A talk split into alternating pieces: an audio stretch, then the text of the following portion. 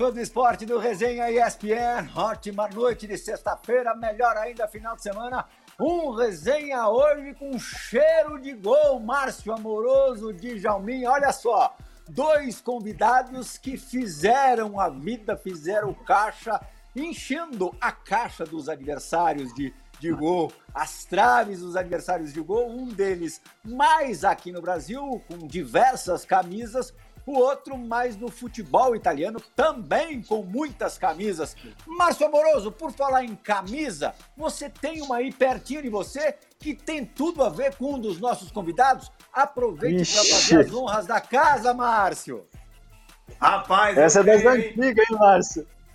Ó, vou falar que eu tenho, hein? Não lembro de qual jogo, que foram tantos que a gente jogou contra. Ixi. Mas tá guardado. Essa aí, eu, sabe, sabe qual é o jogo? Eu lembro qual é que foi esse jogo aí, Márcio. Parma Verona. Lembro, pô. Parma Verona.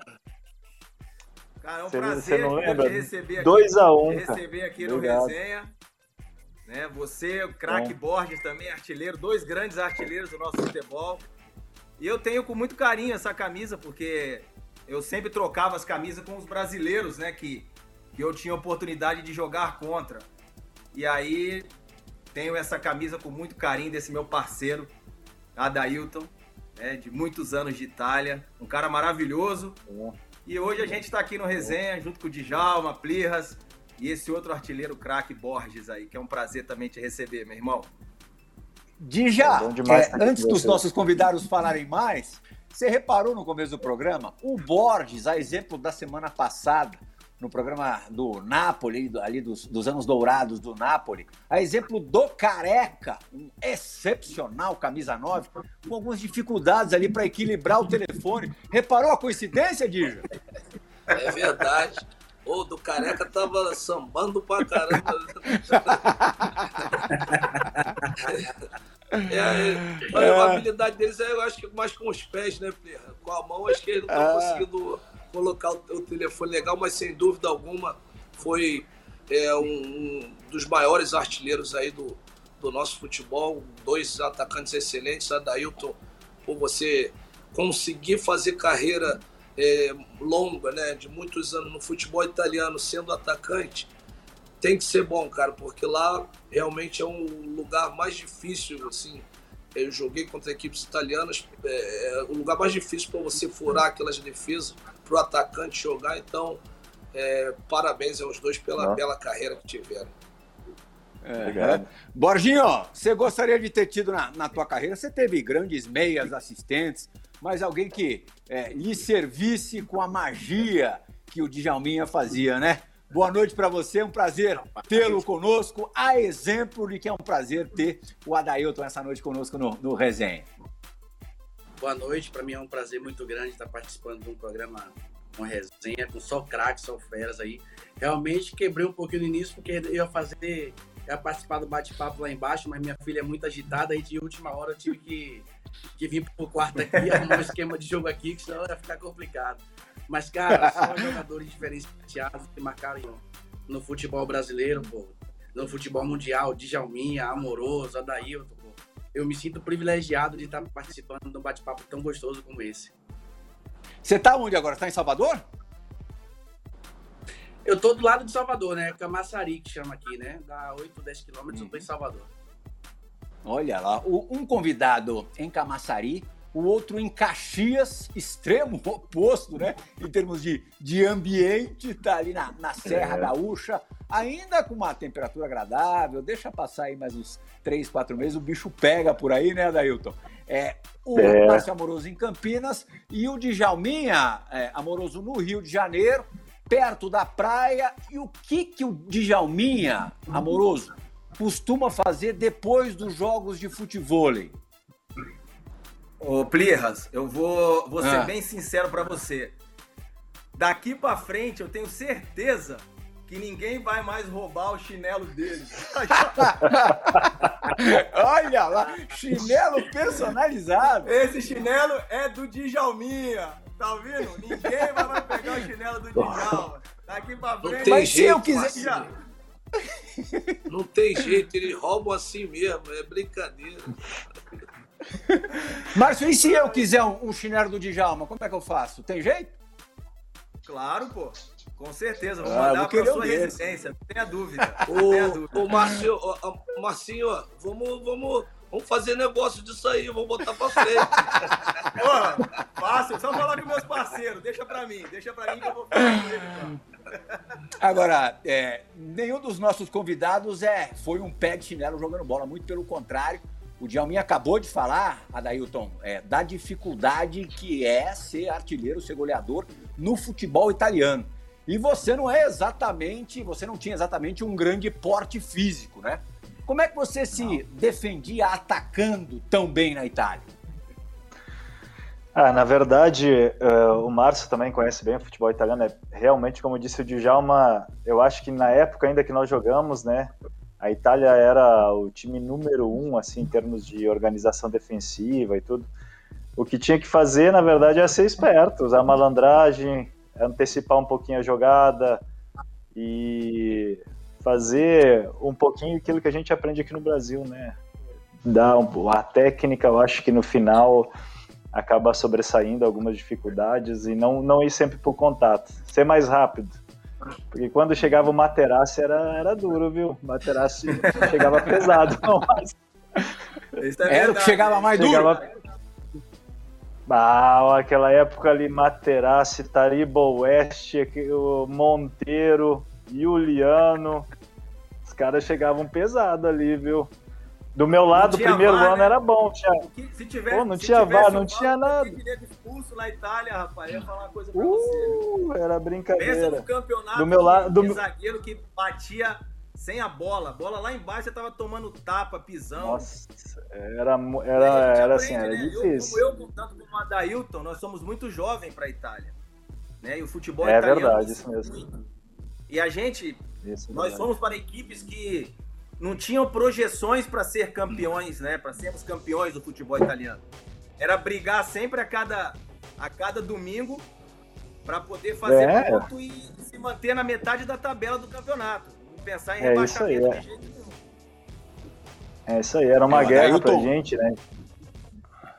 A Dailton jogou no Parma como, como o, o, o Amoroso. Aliás, antes de ir pro Parma, como Amoroso e como Djalminha, vestiu a gloriosa camisa do Bugre, do, do Guarani de, de Campinas. E além do Parma é. e do Elas Verona, também é, Bolonha e Gênova. O lugar que você fez mais gols foi no Elas Verona mesmo, 50 gols em 163 jogos. Confere, Adailton? É, isso, isso. É que na verdade, assim, eu não jogava realmente. O Márcio sabe, a gente lá existia o eles chamam primeiro atacante, segundo atacante, né? Eu jogava atrás de um centroavante grandão que normalmente jogava na Itália, às vezes como meia, que chegava assim, um, segundo atacante, na verdade, né? Na Itália e o ruim, e o ruim é que né, lá tem que correr, viu? Atacante tem que marcar que nossa. Ainda mais no nosso time, né, Márcio? Se não, se ficar você viu que apareceu, lá... Você viu que apareceu na foto ali? Gato Heriberto. Luciano? Heriberto, Luciano. Ixi. Ixi, Maria, ele era. É, isso é bom. O resenha é bom demais. O resenha é bom Nossa, demais. imagina quando eu tava no. Eu joguei no Júnior do Palmeiras, eu tinha 18 anos, ele era juvenil com 16. Depois descobri que ele era 4 anos mais velho que eu. Como assim? Vinha, vinha aquele é, moleque do juvenil jogar com a gente, atropelava. Eu dizia, nossa senhora, eu devo estar tá muito mal. Esse, esse moleque aí, quatro anos a menos que eu, me atropela. Ele tá assistindo, ele vai xingar nós depois. Depois ele manda mensagem. Vai, vai, vai mandar mensagem, com certeza. Ele tá lá em Verona agora, vai mandar mensagem. Ele. Vai miar forte. Nossa. Borges, você é, tem um porte físico bem considerável, bem respeitável, trombava com, com, com zagueiro, batia em zagueiro muitas vezes, e você não teve essa experiência europeia. Daqui a pouco a gente vai falar da tua passagem para o futebol japonês, antes até do que, do que vir para o São Paulo. Mas você fica é, ainda com, com um pouco de curiosidade para saber como é que você teria se dado no futebol europeu? Com certeza era um sonho meu desde criança, né? De jogar na Europa. Eu confio que no, no meu trato é, surgiram propostas para a Europa, mas já estava com com 29 anos e eu também tinha proposta no Brasil e acabei no, naquele período pro Grêmio, né? Não era um time de, de, de, primeira linha, que eu digo, do futebol europeu, né? Era um time grego na época. E aí eu fiquei na dúvida realmente, mas a proposta financeira naquele momento no Brasil e pela idade que eu tinha, é, eu optei por ficar no Brasil, mas eu queria ter tido essa, essa oportunidade de jogar, porque eu vi grandes jogadores jogar lá, pô, Djalminha acompanhei muito, eu tinha 5 anos de idade, Djalminha tava no La Corunha amoroso. Cinco? Tá muito velho, hein, Djalma? Só... é ruim. Só... É ruim. Só fenômenos, cara. Eu tinha essa curiosidade, mas infelizmente não, não aconteceu, cara. Ele é pior que o Heriberto, hein, Márcio? Nossa senhora!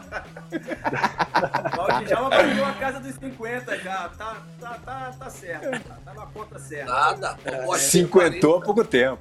Gosto de ter 40. Na Coreia eu tinha 27. Ele tinha 17 anos. É, brincadeira, brincadeira. Vamos fazer ah, é. rapaz. Tá louco. Ô, ô, Plirra, e, e o Bosque foi um cara assim que, que passou por grandes clubes é, é, brasileiros também não, não passou pelo futebol carioca, né? Teve alguma Verdade. proposta por aqui ou não, Boa? Cara, já minha, eu tive diversas oportunidades para jogar no, no, futebol carioca, né? É, tive uma quando eu estava no Paraná Clube, né? Só que aí eu fui, fui vendido para o Japão. Aí na volta existiu a possibilidade de ir pro Fluminense, só que aí o Murici estava no São Paulo, com, com o Milton Cruz. E aí, pelo fato de eu ter trabalhado com o Murici é, no São Caetano em 2004, eu optei por realmente ir para o São Paulo. Depois do São Paulo teve interesse do Flamengo, só que eu cumpri meus três anos no São Paulo, depois eu fui pro Grêmio.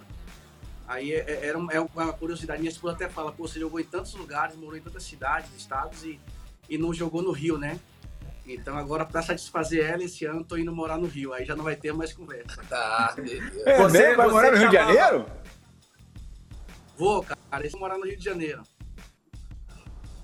Você Legal, seja bem-vindo, seja bem-vindo.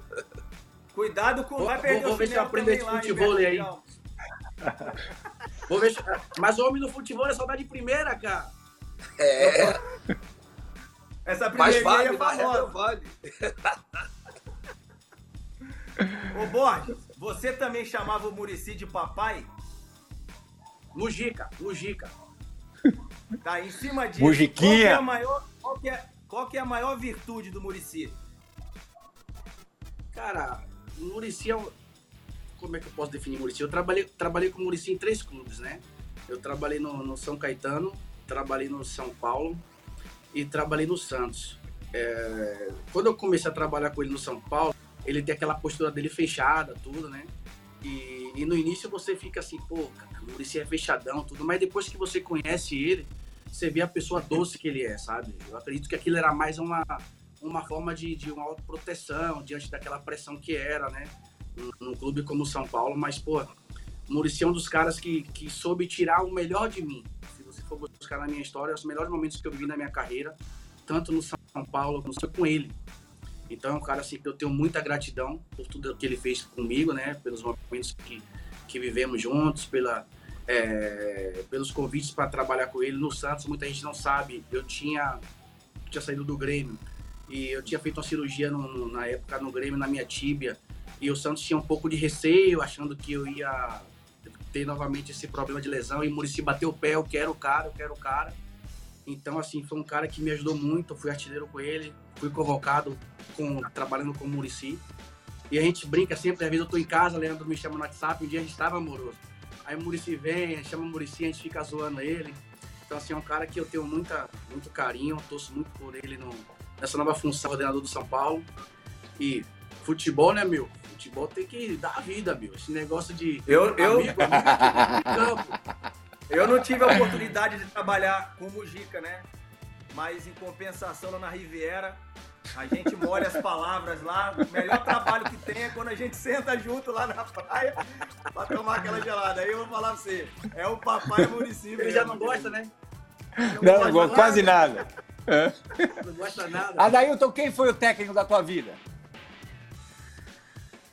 Acho que foi o Gasperini.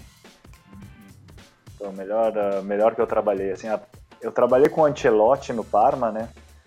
E é um cara fantástico, um treinador incrível, mas ele estava no início da carreira ainda. Eu acho que ele melhorou muito depois, é, no decorrer do tempo, especialmente no Milan, quando ele, ele percebeu que ele tinha que se adaptar aos jogadores que tinha. Ele era, quando a gente chegou na Itália, campeão Márcio, eles eram muito fixos. O treinador dizia assim: ah, eu, sou, eu jogo 4-4-2 e isso é até a morte. Indiferente dos jogadores que ele tinha, ele não tentava adaptar o jogador para render melhor. Eu acho que foi o, assim, uma, um pequeno defeito do Ancelotti no início da carreira, e que quem consertou ele foi o Milan, foi a questão do Pirlo, que ele teve que entender que tinha um jogador fantástico, não podia jogar como queria jogar lá na frente, né, de camisa 10, mas jogou, começou a jogar atrás, jogou com três, e ele melhorou muito. Mas o treinador que me, que me mostrou e que, que me inspirou até depois começar é, essa questão de, de ser treinador foi, foi o Gasperini, porque em 2006 ele já fazia as coisas que hoje estão fazendo, né?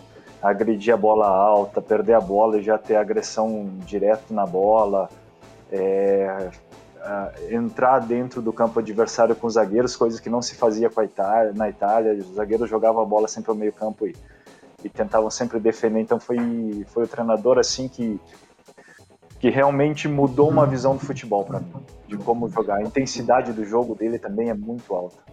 É, a gente vê o time da Atalanta jogar, né? É, na, na, temporada é. anterior, nas duas anteriores, até de uma forma ainda mais impressionante, mas é, vira e mexe, a Atalanta também dá suas, suas bordoadas. Outro dia ganhou no, no San Siro, acho que de três do, do Milan, quer dizer, continua sendo um time insinuante, um time muito legal, acima de tudo de, de ver jogar e com resultados práticos, né? Inclusive na última, na última Champions League.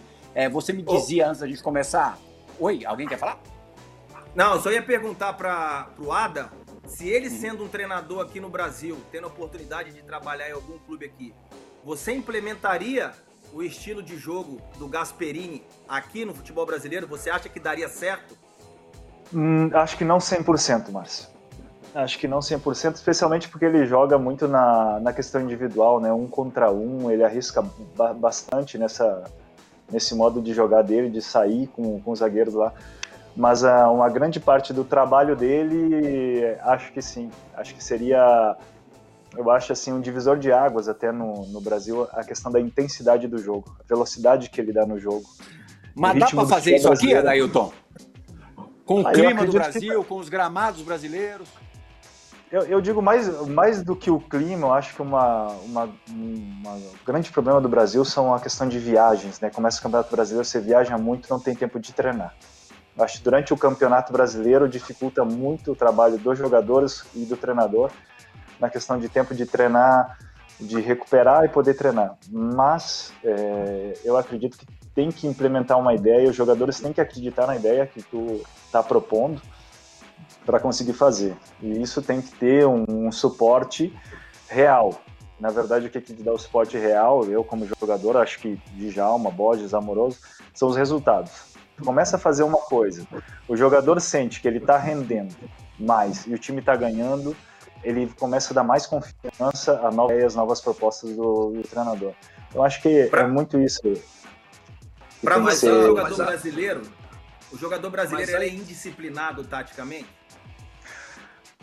Eu acho assim que depois que a gente foi para a Itália, depois que tendo vivido muito tempo na Itália, eu vi que o, o, futebol brasileiro por muito tempo não teve a cultura tática de aprendizado que teve que a gente teve na Itália, exemplo, né?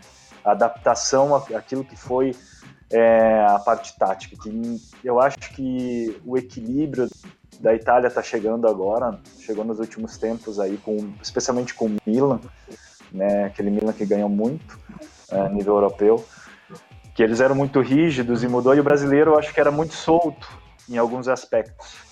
Eu acho que tem que encontrar esse equilíbrio é, aí de, de disciplina, de trabalho. Eu acho que o jogador brasileiro tem vontade de melhorar, tem capacidade e vontade, precisa ter as propostas onde ele possa acreditar. Eu, por isso que hoje muitos jogadores, treinadores estrangeiros funcionam aqui no Brasil, alguns têm dificuldade, outros funcionam caso do Jorge Jesus, que, na minha opinião, fez um grande trabalho no Flamengo, mas ele teve uma grande vantagem, que acho que 80% dos jogadores que ele tinha no elenco são jogadores que já tinham vivido na Europa. então eram adaptados ao modo de trabalhar dele e ao modo europeu um pouco assim de trabalhar e acho que isso ajudou muito ele. Mas se eu penso o início desse ano com o Cudê, o Inter, uma equipe que também mudou um estilo de jogo e eu acho que o Brasil está evoluindo. Está chegando um momento onde o Brasil tem que evoluir, está evoluindo. Os jogadores também têm que ter mais consciência de que a evolução parte também deles, né? Da consciência de de que uma organização ajuda muito ao rendimento individual. Acho que a gente era muito preso só na questão individual. É, ah, a gente tem. Pô, se eu tenho o Djalma no meu time, é, é óbvio que eu não vou fazer o Djalminha correr atrás do lateral. Mas eu vou ter que arrumar um sistema de jogo onde alguns jogadores têm que compensar o Djalma me dar o resultado melhor, o Amoroso me dar o resultado melhor lá na frente. Então, esse equilíbrio que eu acho que nós temos que encontrar aqui no futebol brasileiro, dando uma intensidade maior no jogo. Eu acho que o jogo brasileiro ainda é muito lento. Eu acho que esse é um dos grandes problemas que o futebol brasileiro não consegue ser vendido para o exterior como uma marca. O Campeonato Brasileiro ainda não consegue entrar no exterior porque é um futebol que em alguns momentos se torna chato de assistir se a gente vê outros jogos. Então esse a gente tem quatro, cinco grandes jogos durante o Campeonato Brasileiro, onde tem uma intensidade alta, uma qualidade de jogo que o jogador brasileiro tem, né, na parte técnica. Mas eu acho que falta eh, um pouco disso. Eu acho que dá para fazer sim, Márcio. Eu acho que é só uma questão de, de adaptar um pouquinho as situações, não, não pensar que colocar o que acontecia lá na Europa aqui dentro do Brasil, mas adaptar o que a gente tem com algumas ideias que eu acho que podem funcionar aqui. É, mas é, o, o é justamente o que você falou, cara, em relação à intensidade. O Plihal perguntou se é possível. É claro que é possível. O Flamengo é, do Jesus conseguiu, na minha opinião, que o que foi o grande diferencial é, foi justamente a intensidade, porque era um time que, que jogava de uma maneira tão intensa que chegava no, no final dos jogos, nos últimos 15 minutos, o Flamengo sempre marcava gol, porque ele estava é, jogando da mesma maneira, com a mesma intensidade, e os outros já não estavam aguentando o ritmo, porque não, não são acostumados a jogar assim. Eu acho que é possível mas muito é, é, isso depende do, do atleta, do jogador, porque nós temos assim uma cultura não é preguiçosa, mas é mais acomodada. É, num, num, simples trocar de bola defensivo é muito lento, é, é muito devagar. Isso atrasa o jogo. E às vezes os, os, nossos jogadores não entendem que isso, é, trocando uma bola rápido lá atrás, pode mexer com o movimento defensivo da outra equipe. E, e isso eles dominam duas, três vezes a bola para passar. Essa consciência tem que ser mudada no atleta, porque Concordo é, fisicamente eles é. são capazes de fazer, lógico que são, porque depois vão jogar na Europa e conseguem executar isso. Então a questão Verdade. da mentalidade mesmo nossa. Tá claro, né? Eu conversei até com o Adailton antes da gente começar a gravar que é, o futuro dele tá totalmente ligado a essa área técnica, quer trabalhar como treinador. Quando parou de jogar em 2013, não queria mais saber de bola, mas a distância da bola o fez justamente a distância a saudades é, querer se preparar para ser treinador. É isso aí. Foi à Europa, fez o curso em Covertiano, enfim, tem um, um, futuro grande agora pela frente nessa outra função, nessa outra área. E ele tem um facilitador e tanto. Fala cinco idiomas, o homem. Brincadeira poliglota. Borginho, vamos falar um pouquinho de você. Agora vamos lá para o começo da carreira. O cartão de visitas do Adailton, a gente vai ver daqui a pouquinho, foi a seleção sub-20 ali, 96, 97, o time que jogou o Mundial da Malásia tal. O teu, pelo menos que eu me lembre, foi o brasileiro de 2005. Aí a gente está vendo imagens de um jogo do seu Paraná Clube contra o Palmeiras. Você foi super bem nesse campeonato, 19 gols, se eu não me engano, só três atrás do Bachola, do Romário. Você concorda que você apareceu assim para o cenário nacional de uma forma assim é, mais importante a partir daí? Com certeza esse campeonato brasileiro foi muito bom para mim, né? Não só para mim, mas para o Paraná Clube, que toda vez que começa o campeonato, o Paraná é sempre tido como uma das equipes que vai, vai brigar para não cair, né? E fizemos grandes jogos, né? Eu fiz 19 gols no campeonato, poderia ter sido artilheiro, só que a gente sabe como é que funciona o futebol. Muito pênalti pro Formário, né? Toda tinha pênalti, ele fazia gol demais de pênalti, cara. Quando a gente achava que ia chegar, tinha uma partida, pô, o cara caía, Wagner Diniz, pênalti, gol de quê? Do Bachola. Mas foi muito bom pra mim, realmente, esse campeonato, ele, eu apareci pro área nacional, tanto que eu fui vendido pro Japão e logo depois eu voltei pro, pro São Paulo. Ô, Borges, tá certo. Com, quanto, com quantos gols você pensava que já poderia brigar por uma artilharia? Quando chegava em qual cifra você falava, agora dá pra eu brigar? Cara. Eu tinha meu número, eu tinha meu número. Olha, eu, eu pra, no Campeonato Brasileiro você está dizendo, né? Não, no modo geral, você foi artilheiro de vários campeonatos. Ô, Plirra, você chegava é, a um certo É muita confiança do. É muita confiança. Muita do, confiança. Qual que era o teu mais? Eu acho que o iria fazer. Tinha que ter, cara. Eu já pensava logo. Cheguei a 10 gols, cara, agora vai ficar ruim pros caras. Cara, eu tinha como média, no mínimo, por temporada, né? Eu criava na minha cabeça que tinha que pelo menos fazer os 25 gols por temporada. Claro que centroavante as coisas mudam de, de uma partida para outra, né? Para fazer gol, né? Mas aí eu tinha uma média por temporada, no mínimo 25 gols por ano. E aí, quando chegava o brasileiro, eu, eu passei muitas vezes perto. Aí, quando eu fui artilheiro, fui com 23, né? Mas Pelo a Santos. média anual, que eu sempre tinha como objetivo, era 25, 25 gols no mínimo. Ô, Borges, qual foi aquele que mais te.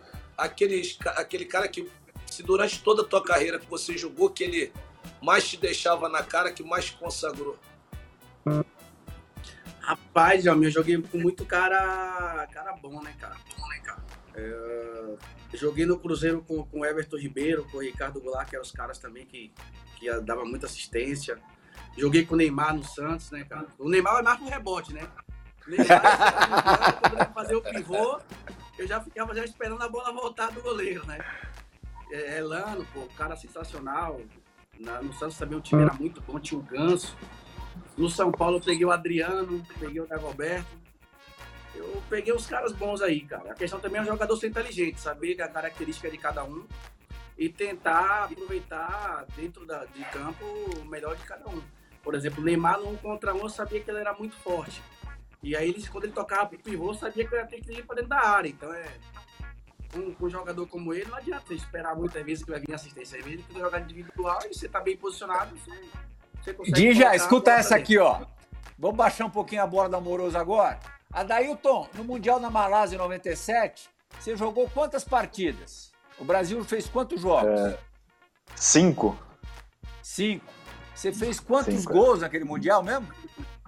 Dez. Ah, 10 em 5, amoroso. Dois por jogo. que craque demais, craque demais. Você tá me iluminado, hein, Dail? É que o Alex ficava mais fácil, né? o Alex do lado ficava fácil. Eu corria, essa é uma geração boa, né, Dailton? Boa, essa geração boa demais. Boa demais. É, tinha Alex, Fernandão, infelizmente faleceu. É, a Tirson, Pedrinho, Cris, Elton no gol, PC na lateral direita, é, o pessoal, nota dessa. A gente passou dois anos e meio praticamente jogando juntos. Então foi, foi realmente um, uma época muito boa, né? Sul-Americano assim, você fez um monte de gol também, né?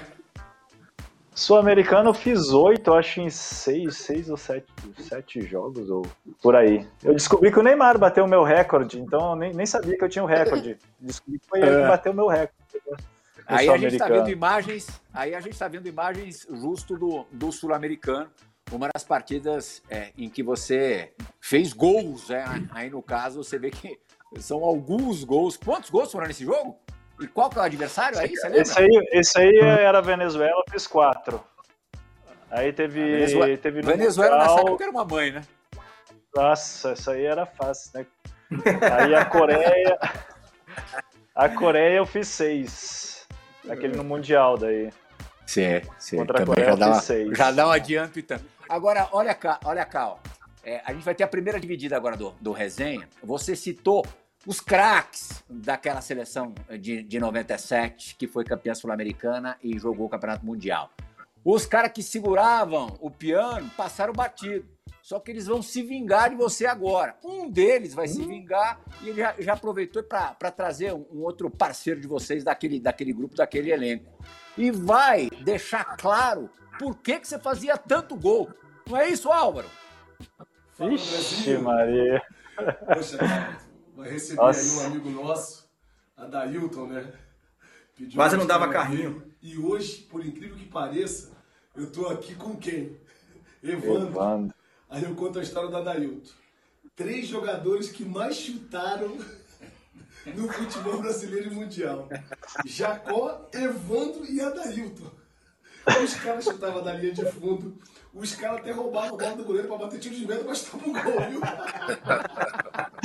Me deixa a gente ir. É, André, parabéns pelo trabalho, a gente acompanha, um sucesso, é muito legal é, interagindo com, com os ex-atletas e contando a história. Daí eu tô um craque de futebol, chuta-chuta da estrela, né? Chutava da linha de fundo. Eu também não deixava a desejar, o Jacozinho, meu Deus do céu. Falei hoje com o Jacó, então assim, aproveita daí para te mandar um abraço. Foram muitos anos de Itália, né? A gente acompanhou de longe, mas parabéns pela carreira, que Deus te abençoe muito e, e que você continue crescendo em, no que você estiver fazendo agora. E é um prazer estar mandando essa mensagem para vocês. Um grande abraço. Ô Adailton, olha só. Só para você lembrar aí, na Sul-Americana você foi um artilheiro, porque se o Evandro chutou mil vezes, o Jacó mil e um, você chutou 2.500, hein? Amoroso, um abraço. Borja, um abração de Jalma. Andrezinho. Grande. Tá explicado, pô. Tá explicado. Quem não chuta não faz, pô. É, essa aí, né? Não é dizer aquele lá, se chutou no gol, nunca tá errado. Tá errado é quem não chuta. Ah, tá. Ah, é Borginho, assim, o, o, Dagoberto, o Dagoberto era chuta-chuta também? Demais. É mesmo? Fobia, mas ele dava umas assistências também, não dava? Fala, Marcos. Dava, dava muito. Dagoberto jogando Você sabe que tem tempo, né, cara? Foram três anos no São Paulo. É, então já que vocês jogaram junto há muito tempo, segura essa bomba aí. Se pudesse voltar no tempo, ai, ai, ai. sabe que tem uma daquelas bombas que eu solto, tem sempre uma. Se puder, responde depois. Se pudesse voltar no tempo, você puxaria Neymar ou Dagoberto para ser teu companheiro? Dá uma segurada e deixa aí, pliga. Toca aí. Seu então vamos lá. Dagoberto, vai pensando, vai pensando em como é que você vai escapar dessa casca de banana que o amoroso acabou de, de largar para você. Dagoberto, fala aí enquanto isso. Fala rapaziada, tudo certo? Grande Borginho, participando do resenha, grande parceiro de, de grandes clubes que passamos, temos uma história bacana juntos, um grande irmão, e esse, esse é resenha. Bargi, ó, conta a história aí de quantas chuteiras você tinha, irmão. Uma para finalizar, outra para dominar, outra para proteger. Abraço, guerreiros. Tamo junto, é nóis. Pirral, tamo junto. Valeu, rapaziada. Era enjoado, né? Uma chuteira para cada coisa? Que traíra da Goberto, viu, cara? Ai, cara. Eu tinha, eu, os patrocinadores mandavam, cara, eu tinha de trava, uma era pra. Os caras diziam que era uma pra fazer o pivô, outra pra finalizar. Todo tipo de, de chuteira, né? E os caras me zoavam. No São Paulo também, os caras, o Miranda principalmente, cara. Eu tinha uma chuteira azul que ele falava assim: hoje tem gol. Quando bota essa chuteira aí, hoje tem gol. Tira aquela outra chuteira preta, bota azul. Se botar azul é caixa. É. Agora responde a, a pergunta do, do Márcio. Posso, não posso colocar os dois não, de cada lado, fica fácil. de cada lado aí tá bom demais. Agora, Bordinho, é, você conquistou mas, mas quatro... Fa... Rapidinho, Plirra, mas quem fazia a maior diferença no jogo? Não, mas aí você deixou, você deixou o Dagoberto mal aí, né?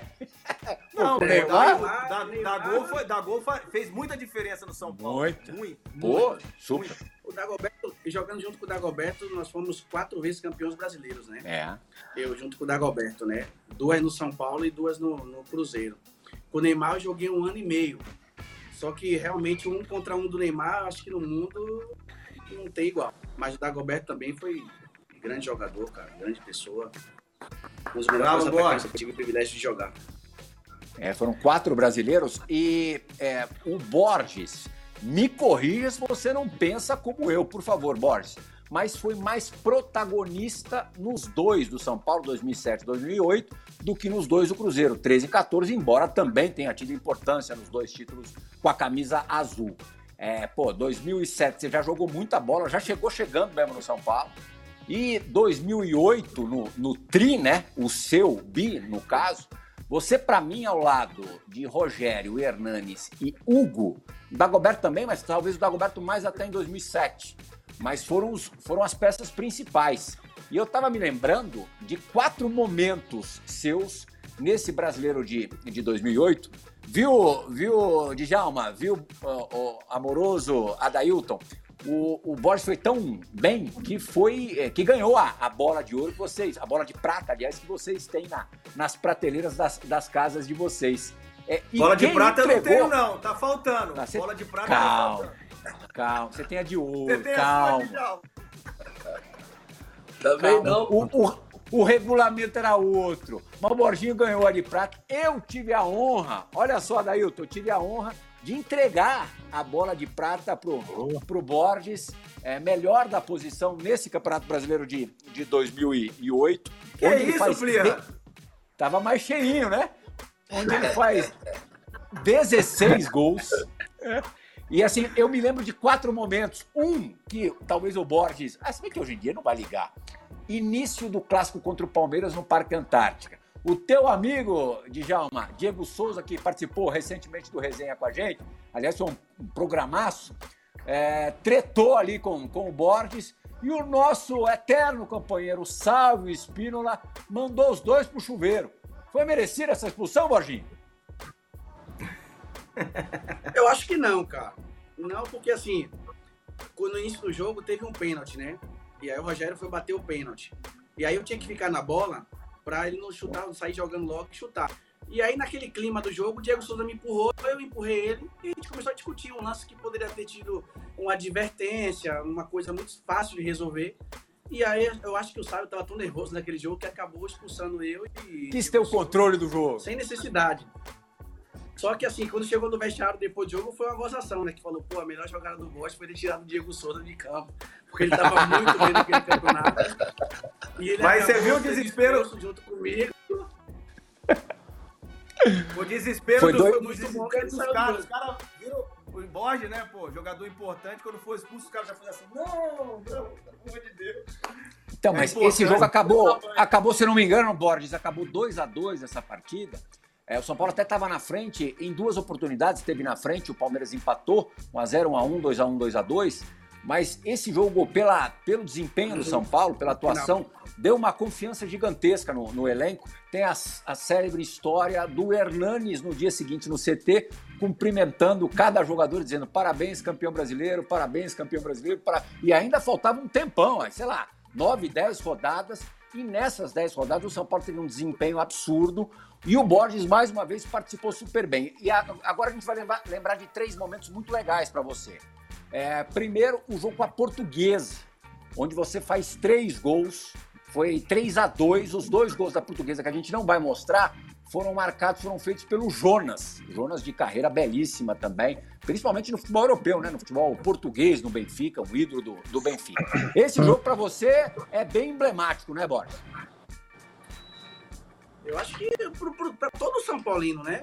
Para o time, porque era um jogo importante. É, nesse momento, o São Paulo não podia nem pensar em perder mais partidas, porque a gente estava muito próximo já do Grêmio. E o jogo que realmente foi muito difícil, é, 3 a 3 a 2 é, Naquele momento, a gente fazia Esse um gol, gol é teu ah, ou é do Zé Luiz? Rapaz, é metade, metade, tá bom assim? 50, você 50. já tinha passado. Acho que você já tá dentro do gol, hein? A, cara, é, a portuguesa fez um gol, a gente, a gente empatava, aí teve esse lance que eu tava ali em cima da linha. Hoje em dia seria um risco muito grande, né? Porque de repular aquele lance, mas depois eu analisei bem, aí chegou no vestiário, os caras, pô, você é um Mirandinha mesmo, vai deixa a bola entrar. Eu falei, pô, naquela posição ali não tem como esperar, cara. A bola passa aqui ali. é ruim deixar centroavante. Eu acho que centroavante vai deixar entrar a bola. É ruim, hein? Hein, Dija? Vai deixar passar? Não é nada, Ailton. Não pode deixar, né, cara? Não pode, não. Vai conferir. Confere, pô. colocou dele. Depois, vamos ver de quem é o gol depois. É, Ada, que jeito, pô. Oh, vai deixar que jeito? Tem que conferir. Tá certo ele.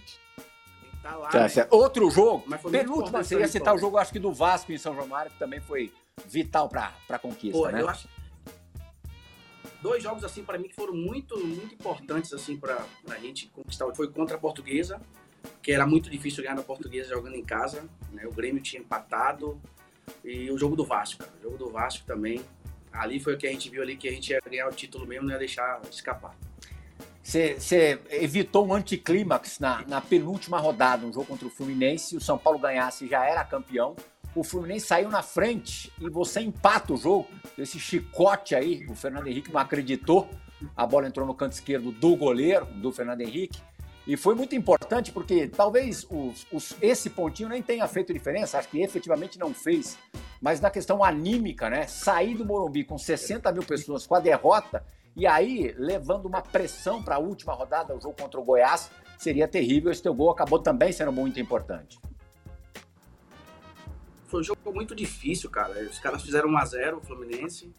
E aí a gente bola na trave. Parecia que tava dando tudo errado naquele jogo.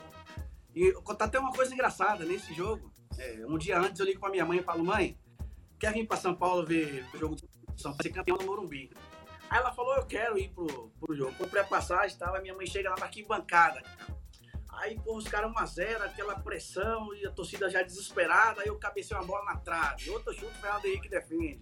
Aí a minha mãe tem mais ou menos 1,60m, cara. Aí o cara fala, porra, Borges, vai tomar não sei o que lá, tal, começou a me xingar, faz o gol. Minha mãe olha e fala assim, não fala assim com meu filho, não, viu? Você me respeite, viu? Aí, cara, hora outra, eu essa bola, eu chuto, faço o gol. Aí minha mãe disse que ele olhou pra ela assim, começou a abraçar, gol do Borges, coisa melhor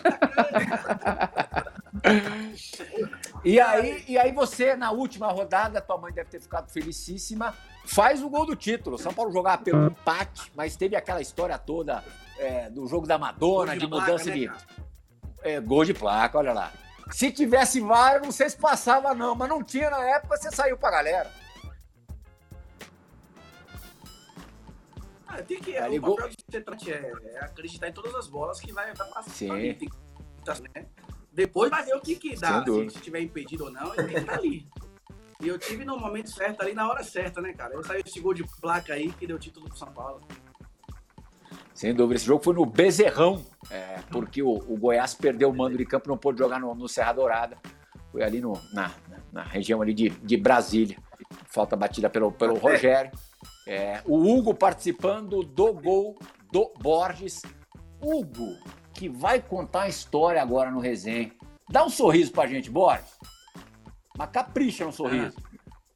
João Gonzalez, tela, tela, tela cheia no Borginho. Capricha. Deixa eu ver como é que estão esses dentes.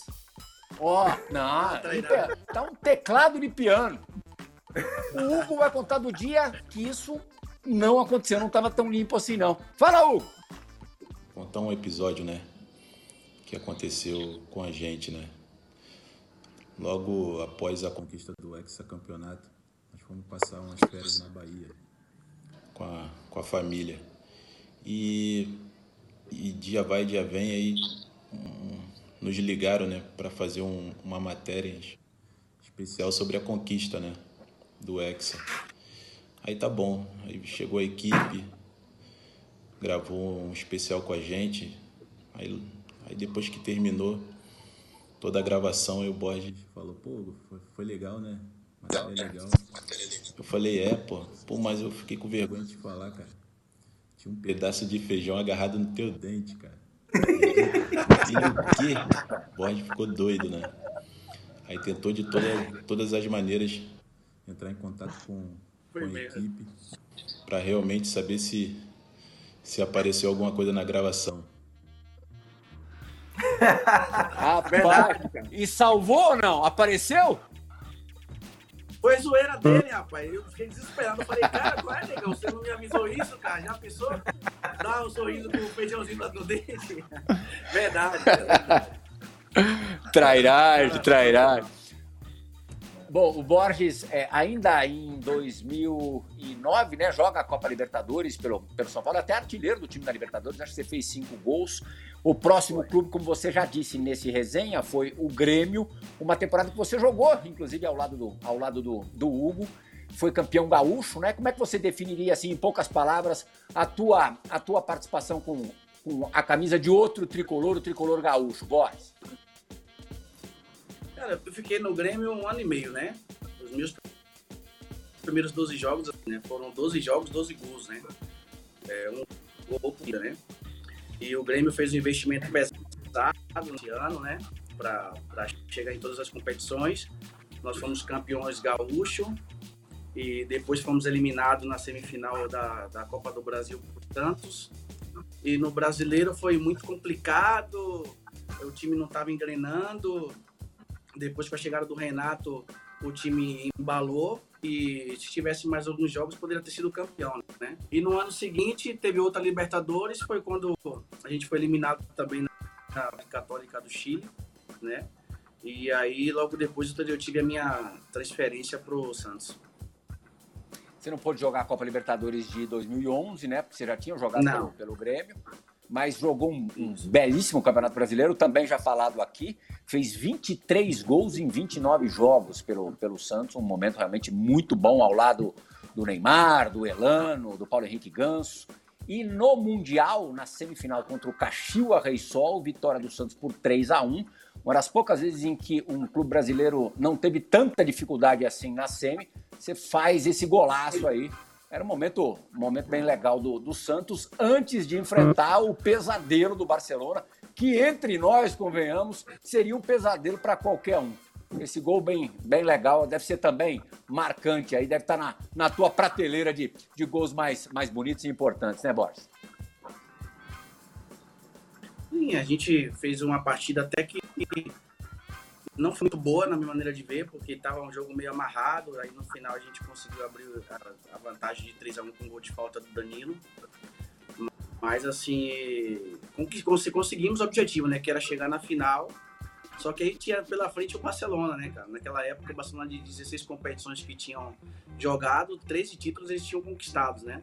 Claro que, assim, eu, eu confesso que é, da forma que aconteceu, a, a derrota nossa foi realmente muito feia né? Nós não jogamos nada naquela partida e todo mundo, esse jogo é um jogo que ficou marcado, todo mundo sempre pergunta, mas realmente não tem nem o que comentar, cara. É, pegamos o melhor Barcelona num momento espetacular e nós também não jogamos nada, essa é a realidade. É, até no, num dos primeiros livros, acho que o primeiro livro do, do Guardiola, é, quando ele vai para o Bayern de Munique, tem uma conversa dele, o relato de uma conversa dele com a comissão técnica, e o Guardiola pergunta para os assistentes, para eles, qual, qual havia sido a, a maior atuação desse time do Barcelona. É, um citou um jogo contra o Chelsea na Champions League, outro um jogo do Campeonato Espanhol. O Guardiola disse que a partida em que o Barça mais aproximou-se da perfeição para tua infelicidade, Borges, para a infelicidade do Santos Futebol Clube, foi justamente nesse, nesse 4 a 0 E aí eu pergunto para o Adailton, que enfrentou muito time bom no futebol europeu, qual foi o adversário mais, mais indigesto que, que ele teve é, como, como, como jogador, na carreira de, de, de, jogador? Qual foi o adversário que mais exigiu de você e que não tinha o que fazer, que a derrota era, era inevitável? Eu acho que é, era muito difícil na nossa época ali jogar contra a Juventus. Ah, de lá de, de, time forte que era, período que tinha Zidane, Inzaghi, Del Piero, todo, Davids, todo mundo, tinha o problema que eles não te deixavam jogar, né? O Márcio sabe bem que era, era complicado jogar com eles. Era, era indigesto não só pelo futebol apresentava por eles, era indigesto pra gente, todo mundo odiava eles por um outro motivo.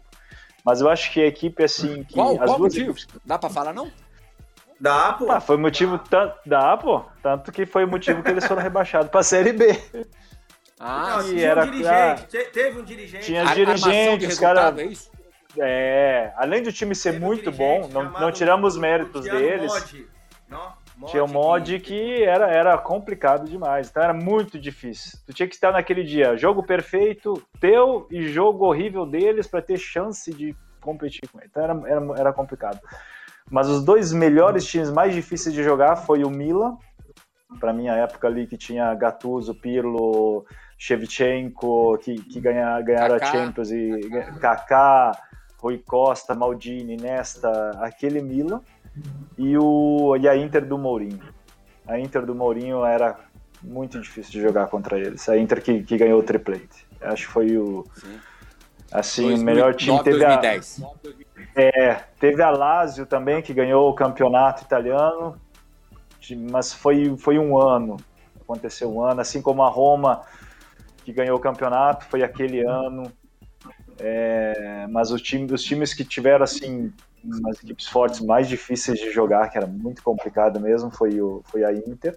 Naquele período ali que pegou também o período do Mantini até o, a chegada do Mourinho, e o período do Milan com, com o Ancelotti, que realmente era, era difícil. Eu lembro de um jogo da gente quando eu estava ainda em Bolonha, a gente saiu ganhando de 1 a 0 Cara, começou Cedorf, Pirlo a, a, trocar a bola, virar de um lado para outro, Pichenko corria para cá, Inzaghi entrava lá, é, passava Cafu de um lado. Cara, não dava para ver, foi 4 a 1 para eles, isso porque eles decidiram, foi 4 a 1 eles que decidiram. É, 4 tá bom.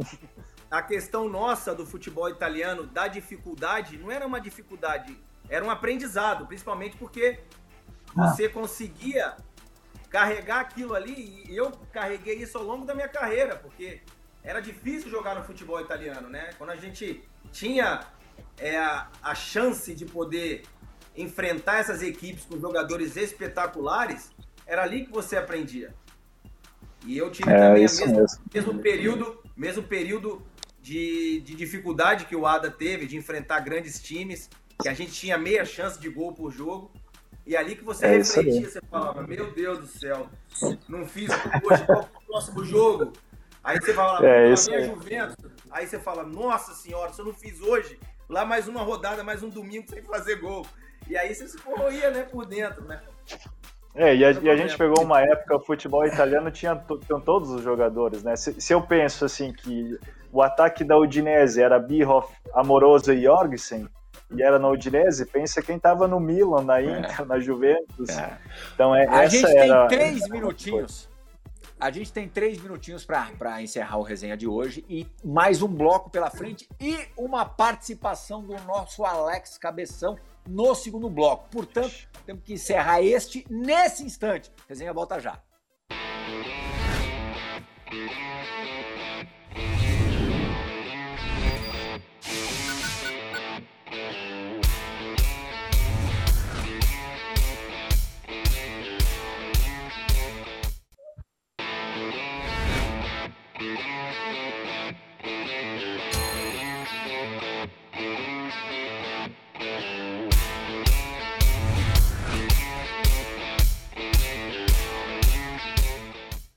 Rapaziada do Resenha. Prazer estar aqui mais uma vez com vocês. Um beijo, André. Um beijo, Dija. Um beijo amoroso. Um abraço aí ao Borges que está participando hoje. Um abraço especial da Ailton, meu parceiro de ataque aí, logo que a gente é, começava a sonhar com futebol. E um prazer estar podendo mais uma vez estar falando contigo. É, daí a minha pergunta é mais pro lado pessoal. Hoje, já com 43 anos, olhando um pouco para trás para sua carreira, se de repente você imagina outras situações, como por exemplo, não ter saído logo após o Mundial da Malásia e ter permanecido um pouco mais no Brasil, já que a nossa geração tem grandes jogadores aí nos grandes clubes brasileiros que fizeram boas histórias. Como é que é isso hoje para para você pós-carreira, depois de ter tido, é, obviamente, uma carreira lindíssima, principalmente na Itália. Um abraço, boa sorte, um abraço ao Borges, um abraço ao amoroso, ao Dijo, ao André, e como sempre, sucesso aí com o programa. Abraço, rapaziada. Grande Alex. É. Você já imaginou é, redesenhar a tua carreira? É, faz muita falta. redesenhar a tua carreira? Se você tivesse essa capacidade, esse poder, você teria ido aos 19 anos já para o futebol europeu? É, jogou, entre outros clubes italianos já citados, teve uma passagem também pelo, pelo Paris Saint-Germain, né? É, é, era difícil recusar de ir para o futebol europeu, especialmente porque na época o Parma era um grande clube, jogava Champions League e tudo. Então era assim, para um moleque de 19 anos, coisa que não acontecia muito no Brasil, era difícil recusar. Mas eu acho que é uma das coisas que me fez retornar ao Brasil para começar essa carreira de treinador aqui. Eu, o sonho e a vontade de ter jogado nos grandes clubes brasileiros ficou.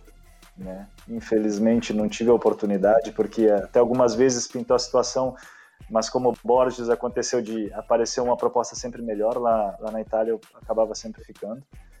Então eu tenho, tenho um pouquinho dessa, dessa falta dentro de mim do, do futebol brasileiro, dos grandes clubes brasileiros. Eu via acompanhar o Mano Palmeiras, o Márcio logo depois chegou é, o, Márcio lá, lá, na Itália, então mas teve o Guarani e, e, todo aquele período ali deles. O Borges acompanhava quando estava no São Paulo e todos os outros grandes clubes e pensava como teria sido se eu tivesse ficado, porque eu tinha a, possibilidade de ter ficado no Palmeiras na época que, com a chegada do Filipão, de ter ido para Itália. Então ficou um pouquinho daquela vontade. Você compensa na beira do campo na tua nova, na Se Deus nova quiser, função. é o objetivo Márcio Amoroso. Tá certo. Obrigadíssimo, viu, Adailton? Foi ótimo o papo. Agradeço a você também, Márcio Amoroso, Djalminha, muito obrigado. Borginho ali no, no quiz, olha lá, olha o chinelo do Djalma. Na resposta do quiz, a gente viu ali o último clube América Mineiro. O Borges foi campeão no América Mineiro também, é campeão estadual, quer dizer, por onde passou, levantou troféu, um super vencedor e foi um super prazer te receber no resenha, foi demais. Foi o esporte, a gente volta na sexta-feira da semana que vem. Tchau, ótimo final de semana e ótima semana para todo mundo. Tchau.